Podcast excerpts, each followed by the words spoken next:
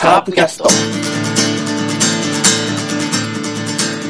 カープタイムまだ始まったばかりとか、堂林が覚醒したから大丈夫だとか言っていたら、それは大間違いだ。お前らのやってることはもはや野球ではない、おままごとだ。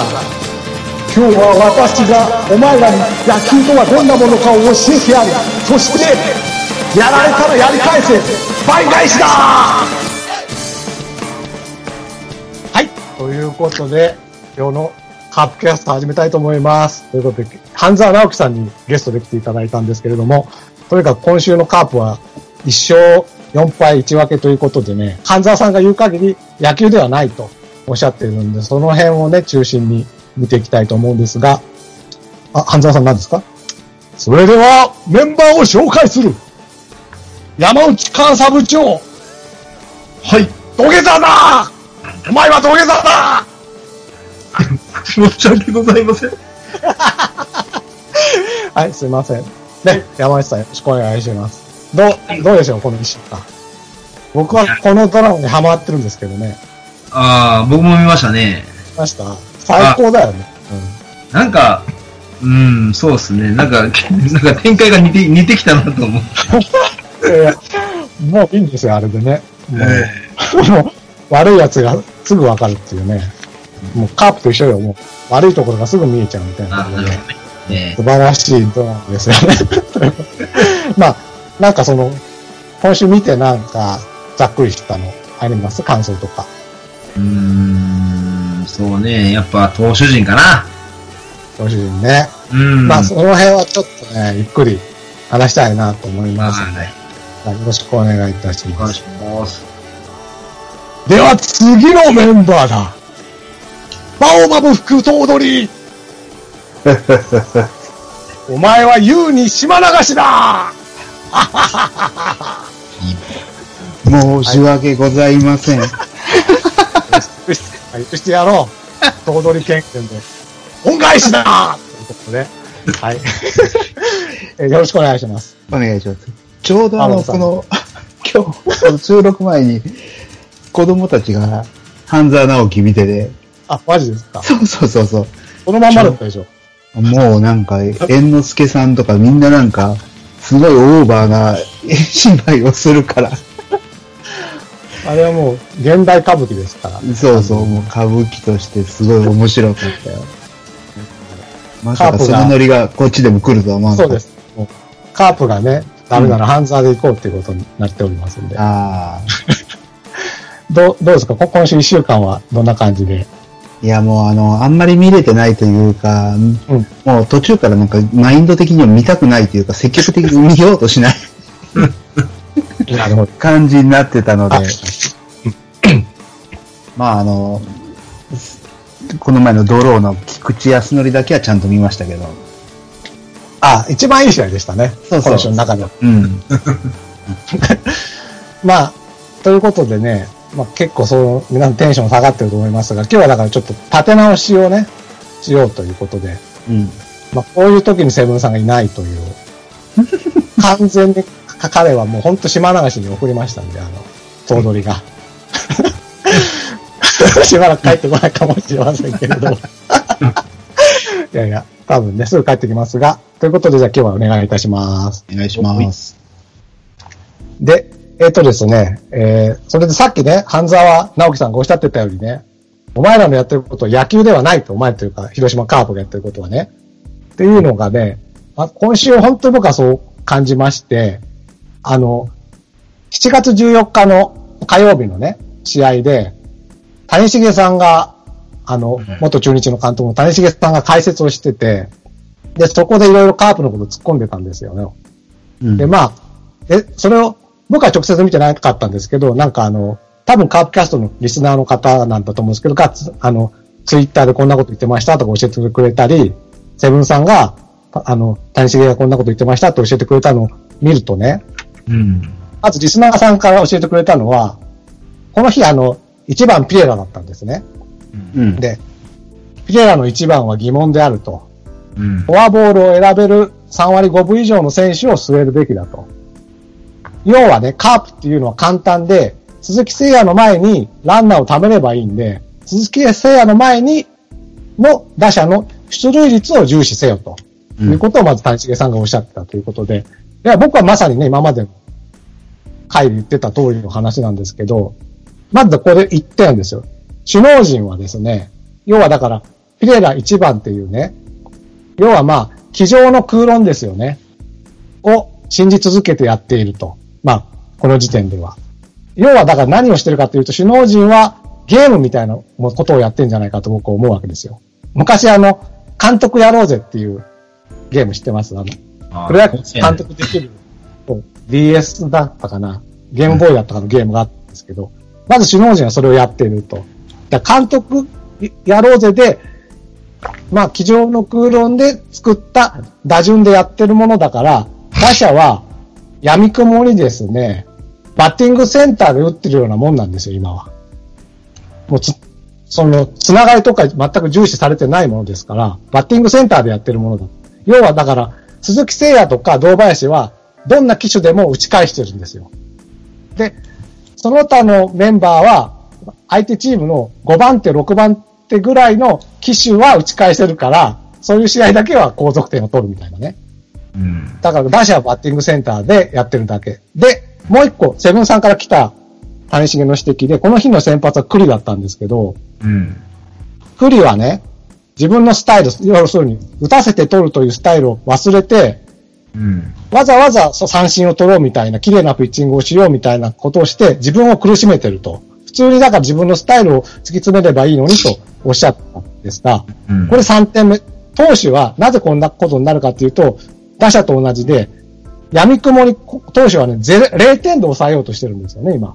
要はだから、バッターが信用、バッティングセンターでバッティングしてるだけだから信用できないと。自分たちでやるしかないと思うと0点で抑えようとするが、してしまうがために、際どいところを狙って、フォアボールだ、もう、最初の、なんだ、先頭打者出した日には次の打者フォアボールとか、どんどんどんどん自分を際どいところに投げてね、苦しめていくっていうのは、これは要はですね、野球じゃなくて、ストラックアウトしてるんですよ。今、ピッチャーは。うん、ストラックアウトして、7番だ、9番だを狙い続けて、当たんなくて自滅してるみたいなことだと思うんで、要は今のカープは野球ではなく、首脳陣は監督やろうぜをやり、打者はバッティングセンターでバッティングをし、ピッチャーはストラックアウトしていると。だから、勝っても負けても面白くない試合になっちゃうんだなと、僕は思っておるわけで、要はね、今日はですね、広島カープを野球をしろと。今まで去年までやってた野球を思い出せっていうのをちょっとテーマにですね、やっていきたいなと思うわけです。よろしいでしょうか？なるほど。うん。うん。で、あの、前半はだからちょっと簡単に試合を振り返りつつの話をして、後半にその野球を取り戻すための、まあ、打順とか、まあ、中継ぎの起用とかね、その辺の話をやろうと思いますので、まずじゃあ、とりあえず前半は、えっ、と、今週の試合を簡単に振り返りたいと思います。えー、まず、最初の参戦は、松田スタジアムで巨人戦ということで、えー、さっき言った7月14日火曜日の試合は2対7で負けと。えー、勝ちは菅野、負けは栗。えー、7月15日水曜日は1対12で負け敗戦と。えー、勝ちは戸郷で、負けは KJ、クリス・ジョンソンですね。で、7月16日木曜日は4 9でカープの負け。で、とうとうずっと勝ってたメルセデスにもカープは負けてしまいまして、で、ま、勝ち投手はメルセデス、負け投手はヤブタという、この3戦ですが、なんかこの3戦でその、あの、大きな話が後にしますんで、なんか、すごく、あの、細かいところで気になったところとか、ありましたでしょうかね？この巨人戦は。どうでしょうか？うん、まあ、完全、もう完敗3連戦みたいな感じですけどね。うん、そうね。なんかあります？ない。聞き方が難しいかな。だ僕が一個気になったのは、まあ、これは再背面なんですけど、7月15日の水曜日の試合が、クリス・ジョンソンが先発だったんですけど、うん、この試合の前に、水曜日に、石原、キャッチャー石原を抹消したんですよ。うん。ジョンソンの日にね。あの、もう、磯村と入れ替えるから、この週の頭に石原と入れ替えて抹消ならわかるんだけど、なぜわざわざジョンソンを投げる日に当てつけのように石原を抹消したのかが、僕はちょっとこれが非常に消せないうん。采配だ。ここは気になりませんでしたね。まあ気になりますよね。ええうんうん。今年は、どこまでこの、ジョンソンが勝てない状態が続けば、石原にするのか、それとも、もう今年は絶対にもう石原と組ませないのか、どう、どこまで行くのかっていうのは逆に楽しみになって見てるけどね。結局はこれで大敗した結果ね、あの、クリス・ジョンソンも2軍に落とすんで、うん。まあ、に二軍でバッテリーは組めるかもしれないみたいな ことにはなるんだけれども、これは、だから本当に、なんかさっきの監督やろうぜで言ったら、もう操作ミスなんじゃないかぐらいに思ってますよ。なんでこの日に、で、この日にだから磯村を上げる理由はないですよね、別にね。だって、うんあの、メヒアも、高橋宏樹も長野も右の代打は豊富にいるわけだし、うん。だから、磯村がめちゃめちゃキャキャッチャーとして優れてるというわけでもないし、別に使わないですからね、このそうだね、ね。キャッチャーとしては。だこれが本当にわかんないなっていう。またこの日はまたあの、前の繰り返しになるけどうん、天気も悪かったじゃないですか。うん。だから天気が悪い時に、悪いからジョンソンを回避しろとは言わないけどうん、また天気も悪くてなんかうまくいかなくて、球審の判定もやっぱりジョンソンと合わなくて、イライラしてるのが、多分ね、イライラ感で言ったら、今年一番イライラしてたように見えたんですよ。この試合、チラッと見たけど。うん。うん。ね。うんなんかふてくされた表情とかもだあったし、ちょっと正確に、あの、データ見てないけど、フォアボールも多かったような気がするから、多かったです。うん。あの、失点する、えっ、と、何回だったかな？えー、あ、あ間違えた。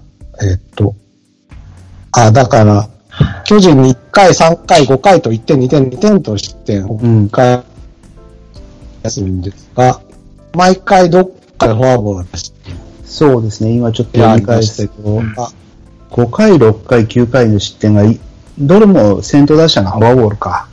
そうですね、そうですね。そうだ、そうだ。うん。だから、ジョンソンって結構昔は早いカウントで追い込んでたんですけど、今年はなんか、ボール先行が多いから、この辺もやっぱり、ジョンソンなのかリード面なのか、うん僕はだからさっき言った、ジョンソンはもともとストラックアウト型のピッチャーだと思うんですけど、うん。これはやっぱり石原が野球にしてたんじゃないかと思うんですよね。そうだね。それと相沢ができてない。ストラックアウトのキャッチャーになっちゃった、ただのキャッチャーになっちゃってる。っていう。とにかく、まあ、ジョンソンに限らずみんなね、フォアボールがね、大事なところで、あの、最終日の、えっと、日曜日の試合なんか、ケムナに至ってはピッチャーでフォアボール出しちゃったりしてね。クリも菅野に出してたでしょ。あ、クリモス。そうん初戦のクリモスなのに出してから4失点。そうなんですそう。うん。だこれもね、際どいとこ狙ってね、ピッチャーなのにですよ。ね。うん先頭打者のね。そうう、んすごいなんか、あの、際どいとこつきすぎてる。ね今年は。で、ピンチになればなるほど、どんどん際どいとこ狙ってそうそう要はだから、1点取らせていいよっていう投球しないんですよ。うん。だ本当0点で抑えようっていうね、感じになっちゃっててね。うん。それがやっぱり問題かな。で、ジョンソンもね、そうなんでね。うん。ジョンソンは勝ててないし、まあ、戸郷が良かったっていうのもあるんでしょうけどね。うん。相手の。だから去年はそんなにね、フォアボール多くなかったような、全体的に気がするから、なんかその、ピッチャーの調子が全体的に悪いから臭いとこで勝負をせざるを得ない苦肉の策なのか、ちょっとどういう要因かわかんないけど、フォアボールは間違いなく今年は失点につながるケースが多いよね。多いです。で、後で言うけど、最多です。カープ。そうなんだ、やっぱり。でリーグの中でもね。うんあの、い1試合平均を見ると最多になってるんで、明らかにピッチャーは出しまくってるという感じでね。うん。山下さんなんかどうですか？そうね。うんやっぱりリード面ちょっとおかしいかなっていうのは何個かあるね。それは、相沢？うん。だから、まあ、ピッチャーも、ピッチャーの方なんかもしれんけど、なんか攻め気がないのよね。うん。まあ、ピッ、まあ、東団にしてもね、うんどうしてもね、なんかこう、攻め気がないのよね。なんか、淡々と投げてるようにしか見えんのよね。それは、キャッチャーのリード面が悪いのか、ピッチャー自身がもう悪いのか、まだそこはわかんないけど、なんかううん。そ、その流れでもう一個僕は思ってるのは、うんこの14、15、16の3戦、岡本にですね、巨巨人の岡本に3戦連続ホームランをうん。打たれたりだとか、えっ、と、この15日の水曜日の試合は、北村っていう、まあ、売り出し中の巨人の、うんこの人、この日は一番バッターなんですけど、こに5打数2安打と。で北村ってその前のカードでも決勝打を打たれてるんですよ。うんで、だからね、なんかスコアラーとかブルペンコーチが本当にしっかりとした作戦を立てられてないんじゃないか。だから、だから、相沢とも自信ないリードになるし、ピッチャーも自信ない投球になっちゃうんじゃないかっていう気もね、うん。かなって。あそれはね、僕も若干感じた。ねうん。え。うん。ヤクルトとかのやられ方見るとなんかもう、岩本、ね、うん。仕事してんのかっていう。岩本も仕事して、だ、巨人、ちょっと巨人のスコアラーは誰かわかんないですけど、ん今年までは、今中日のスコアラーをやってる人が巨人のスコアラーだったんですよ。おで、その時は巨人にどんどん勝ち越してましたから、で、うん今中日には一応、中日だけかな？中日には勝ち越してますよね。うん。だからもしかしてその人は優秀なのかもしれないけど、その人を外して、別の人を巨人に当てちゃったからっていうことももしかしたらあるのかなっていうね。うん。だから今、ススタッフも過渡期なんですよ。いや、なんかね、本当にね、僕もスコアラーはすごい感じてた。うん。だからもう、この時に何投げていいのかがデータ的に分かってないんじゃないのかな。うん。だからその、外とかそういうような感じで、そう。うん。一辺倒で行って狙い撃ちされてるっていうのは、なんとなく感じるよね。ですね。うんいや、僕もこの3戦と、そう、ヤクルト戦も思って。で、また、なんだろうな、一瞬見てる方では思ってるのは、安牌っぽい、だ巨人だったら北村だとか、うんヤクルトだったら上田とか山崎とか、まあ、うんもちろん山崎とか、どうも、前の試合、前の試合とか、今年入ってからすごい調子上がってる選手のようなんですけど、うん。でもね、そろそろそういう人の弱点を見つけなきゃいけない時期のはずなのに、うん。打たれちゃってる。だってもう、5分の1は経過したわけですからね。1カードぐるっと回って、うん。他のチームとは戦ってのスコアラーを見てきてるわけだから、うんそういう売り出し中の選手を抑える策的なのはね、できてないといけないと思うんですけどね。そうだね。うん。だからちょっとここがね、まあ、一個の課題かなとうん。うん。いう感じかな。他には、なんか巨人戦で気がついたことありますかね？巨人戦ですか？うん。まあ、中継ぎはよく頑張ってくれたですかね。中継ぎね。そう、あ後で中継ぎの話はじゃあちょっとゆっくりしますので。じゃあ、ちょっとヤクルト戦の方に行きたいと思います。はい。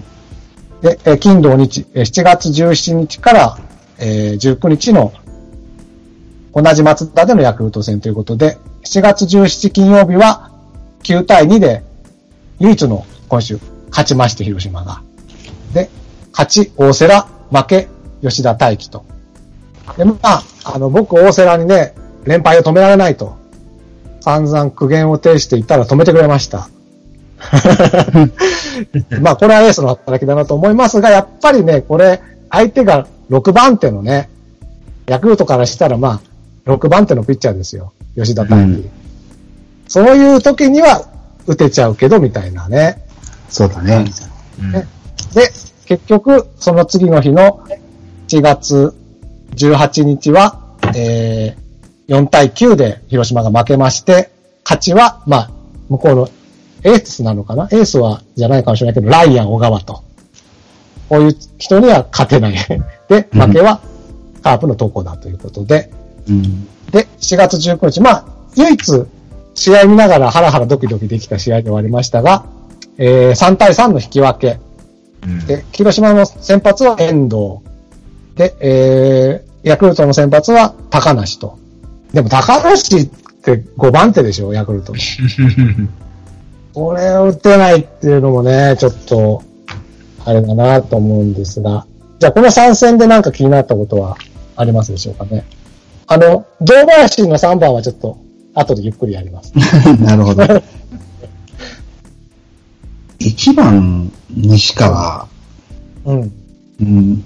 あの、ヤクルト戦は全部マルチを打ってるので、機能したけど、やっぱり違和感あるよね。そう、そうだ、そう、忘れてました。そう、7月16日のうん。木曜巨人戦から1番ピレラをやめて、うん。今まで3番にいた西川を1番に持ってきたと。で、僕は16日の時点でピレラと西川を入れ替えたって同じことだと。要するに、うん打つときはいいけど、調子を落としたら出塁率がさ下がっていく人なんで、そう。うん。で、まあ、ヤヤクルト戦に関しては、あの、調子が良かったんで、西川の出塁率が高かったから、まあ、ある程度点になったっていうのはあるけどってことですよね。そう。だから、3試合で言うと、その、西川が打って、まあ、あの、松山もそれなりに、まあ、ホームランも打ったし、機能し、打って機能したけど、でもこれはやっぱり、調子が悪い時もこの打順でいけるかって、やっぱりね、ずっと言ってるけど、微妙なんだよね。うん。だから、そこもじゃあちょっと打順のところでゆっくり。うん、やりましょうそうだね。うん。で、えーちなみにそのこの17のし、17日の9対2で勝った試合の僕が良かったと思った点は、あのね、2点タイムリーヒットが2本は出たんです。お1回の裏に聖夜のヒットで、えっ、と、二塁の堂林と三塁の西川が帰ってきたっていうのと、3回裏の松山のヒットで、二塁の聖夜と三塁の堂林が帰ってきたって。この、やっぱり前に足の速いのが2人いると、ヒット1本で2点取れる。うんだから、その、あの、前の週みたいにガンガンガンガン繋がらなくても複数点を1回に取っていけるっていう、本当典型だったんで、だから僕はもっと並べてほしいっていうのがね、あるんですが、ここは良かった点かなと。はあはあはあ山内さんなんかありますか？うん。僕ね、もうこの際やったらもう走りまくってほしいなと思ってね。走りまくるとは。もうね、こう、打てる打てない波があるじゃないですか。うん。選手にと、選手にはね。ならば、なんやろ、なんか走るなりなんなりして、なんか、もうピッチャーかき乱したれって思うんですけどね。この際。なんかそうね、うん。だから、見ててね、だから動かないから、なんかもうはいピッチャーとの真っ向勝負でやってるから、そこですよ。だから僕が言った、バッティングセンターでやってるのと同じっていうのは本当そこなんですよ。駆け引きないのよ。ピッチャー以外に。そうなんです。だから、野球してないのよ。その、ランナーが野球をしてないんですよ。そこなんよね。だからもう今、せいや、せいやもおとなしいでしょ？今。うん、うん。そうだ。からもう、もう今バッターが調子いいから、多分バッター集、バッター集中させてややろうと思うんやけど、うん。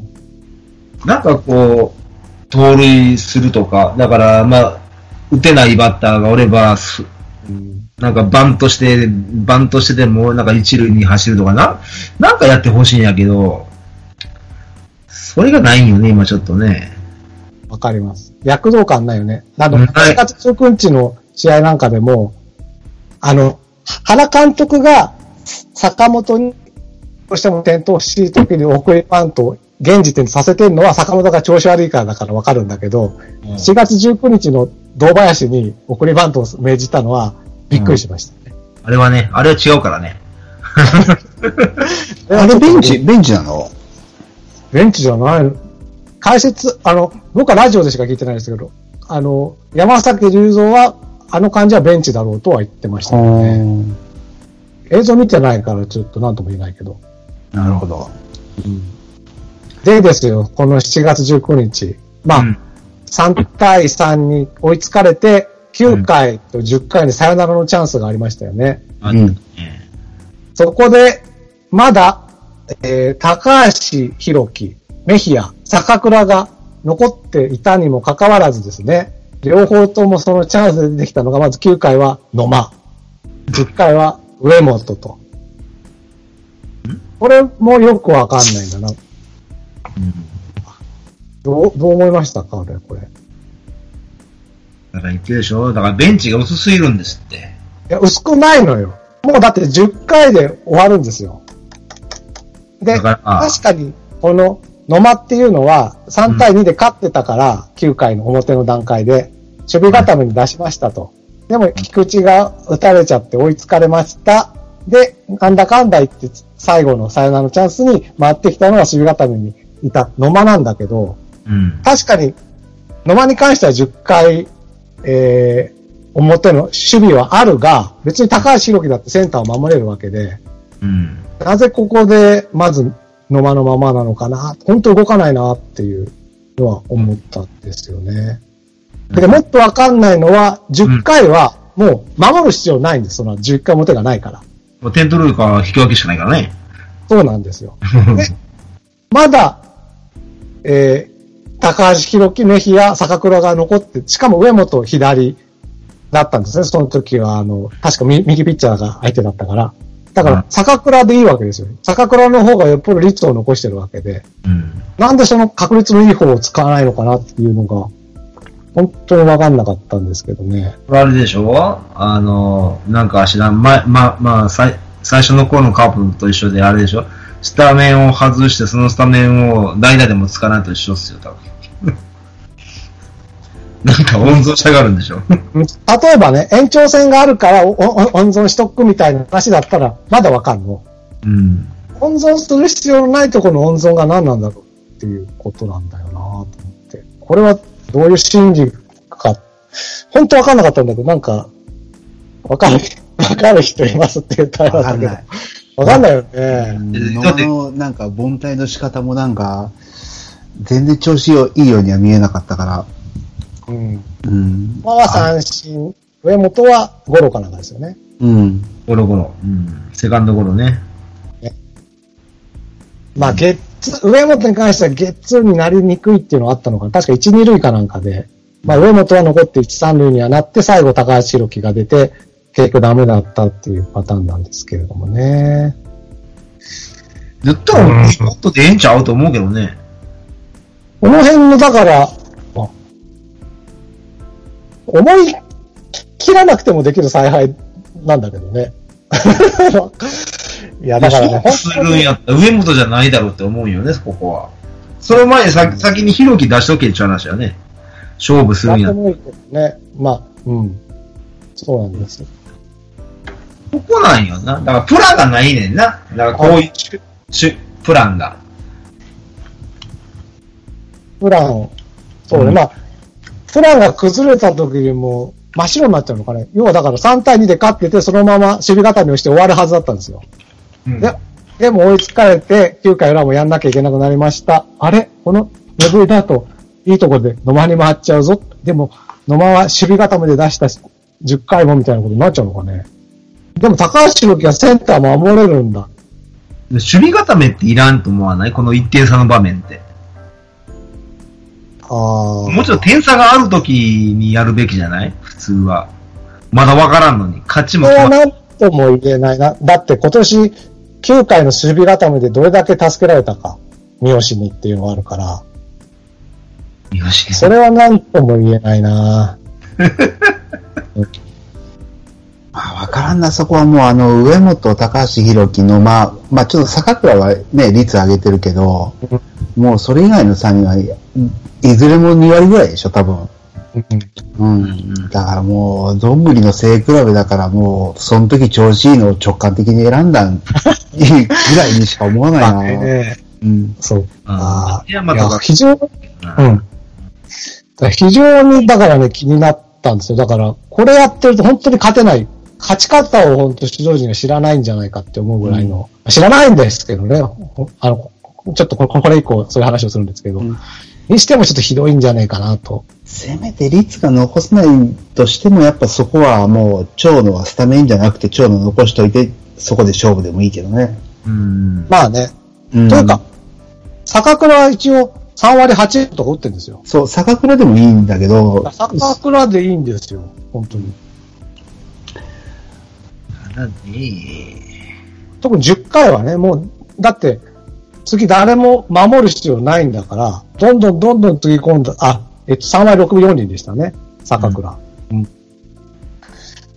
やー、本当にね、ちょっとだから、本当にまずいなと。あれじゃないの、岩本スコアラーからのなんかデータが出てて、ここはやっぱ上本ちゃんのまだ坂倉ではないって。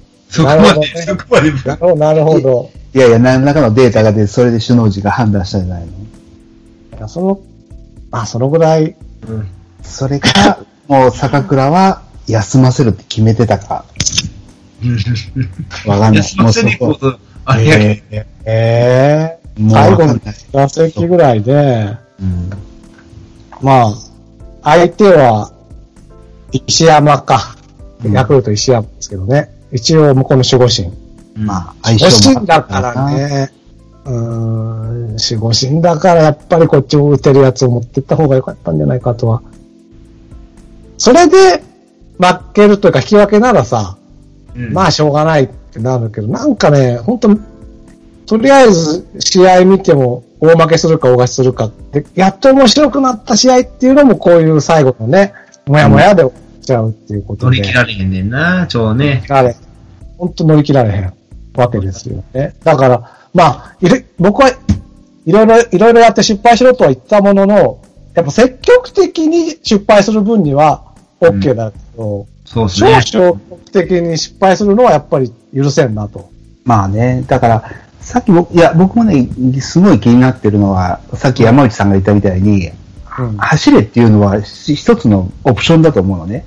うんうん。うん。あの、すごい、バカみたいにずっと走ってたら、それこそなんか、ね、盗塁死して終わるのもおかしいけど、ただ、うんは走る姿勢を見てることで、やっぱり、向こうも一つの選択肢として見るから、オプションとしてできるじゃないですか。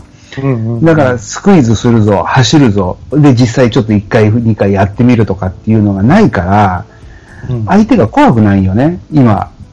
うん。そう。うん。だから、先週、ね、先週やりそうになったけど、それで失敗しちゃったから怖くなっちゃったんですかね。多分そうだと思う。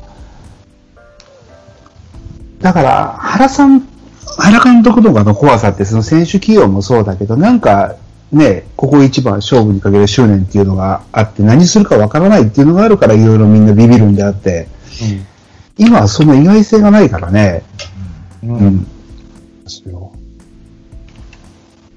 そこはすごい感じるなそう。で、だからね、僕は本当だささっき半沢直樹に言わせたんですけど、野球になってないんじゃないかって思ってるんですよ。うん。今ね。要は、だから、首脳陣と打者と投手が、まあ、バラバラのことをやってる。あの、三位一体になってやってる野球だと思うんだけど、それぞれがそれぞれの、なんか、うん、一応、ノルマをクリアしようと、闇雲に頑張ってるみたいな状態だと僕は思っててね。だから、ちょっとカープの野球を野球にしてほしいなっていうのが、今後の僕が思ってることなんですよ。うん、で、それってやっぱり、投打が補い合うみたい、試合ができないと、要するにそういう試合を今、カープは今年になって経験してないんじゃないかって。投打が、ね、だから、ピッチャーが、えー打たれたら、打者がそれ以上打ってあげるとか、えっ、と、ピッ、打打者が打てないときはピッチャーがおしっかり抑える。なんかちょっとした信頼関係ですよね。そういう試合が一試合でもね、できれば、初めてそれでカープが面白い、要するに野球を見てるなっていう感じになるんじゃないかなって思うわけなんですよ。うん。で、それがどういう試合かって僕が思って、ちょっと一個調べたことがあって、今年今、まあ、えっ、と、カープは24試合かな ?24 試合。で、一番多いところで27試合をしてるんですけど、セリーグは。えっ、と、昨日ですね、1えー7月19日日曜日の試合終了の段階でですね、2点差以内で勝った試合っていうのを調べてみたんです。まあセリーグ全チームで。今年にに2点差以内で勝った試合がいくつあるのかと。で、1位の巨人は7試合。2位のヤクルトは6試合。3位の阪神は5試合。4位の横浜は6試合。で、6位の中日は5試合。と、まあみんな5試合以上は2点差以内の試合で勝ってると。それはもういろんなのよ。それは8対6こともあるし、3対1みたいなのもあるし、まあ2点差以内だから1点差も含むかも1対0とかもありますけれども、要するに、これって2点差以内で勝つっていうのは、さっき言った、打者が当てなかったら、ピッチャーがしっかり抑えて、で、ピッチャーが6点、8、7点取られちゃっても、打者がそれ以上8点、9点上積みして取ってくれたっていう、要するに協力体制、補えた試合だと思うんですけど、まあ、要するにだから、これを経験すると、こうすれば勝てるみたいな、このチーム、勝てるみたいな試合、それを経験するってことになると僕は思うんですね。ところが、今年、みんな、巨人7試合、ヤクルト6試合、阪神5試合、中日ですら5試合あるのに、カープは2点差以内で勝った試合は、ゼロです。うん。今年。ゼロ。ちなみに3点差以内も2つしかないです。うん。っていうことで、要はね、こうやって勝てばいいっていう勝ち方を誰も今知らないんだと思うんですよ。首脳陣も、打者も、ピッチャーも。だからこういうことに